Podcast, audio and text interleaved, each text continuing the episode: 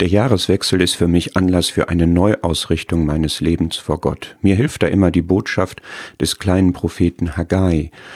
Nicht nur, weil seine Appelle und Verheißungen auch in unsere Zeit sprechen. Wir sind doch wie Haggais Adressaten als Posterweckungsgottesvolk im Großen und Ganzen auch egoistisch und materialistisch geworden.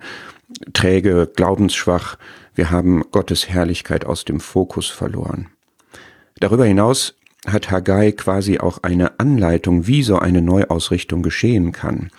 Denn an die aus dem Exil zurückgekehrten Juden, die den Tempelbau eingestellt hatten, richtet Gott durch Haggai dreimal die Aufforderung, richtet euer Herz auf eure Wege, richtet euer Herz auf eure Wege.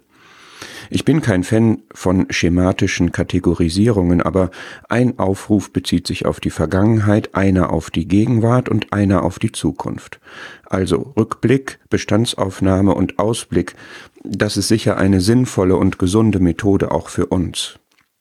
Das richtet euer Herz das heißt, es ist bewusst, es ist aufmerksam, konzentriert, in Ruhe und mit der Bereitschaft, etwas zu Herzen zu nehmen und Herzensentscheidungen neu vor Gott zu treffen. So wie Samuel zu Saul sagte, Steh jetzt still, dass ich dich das Wort Gottes hören lasse. Ich glaube, das brauchen wir, das brauche ich, wenn ich so eine Neuausrichtung vornehmen möchte.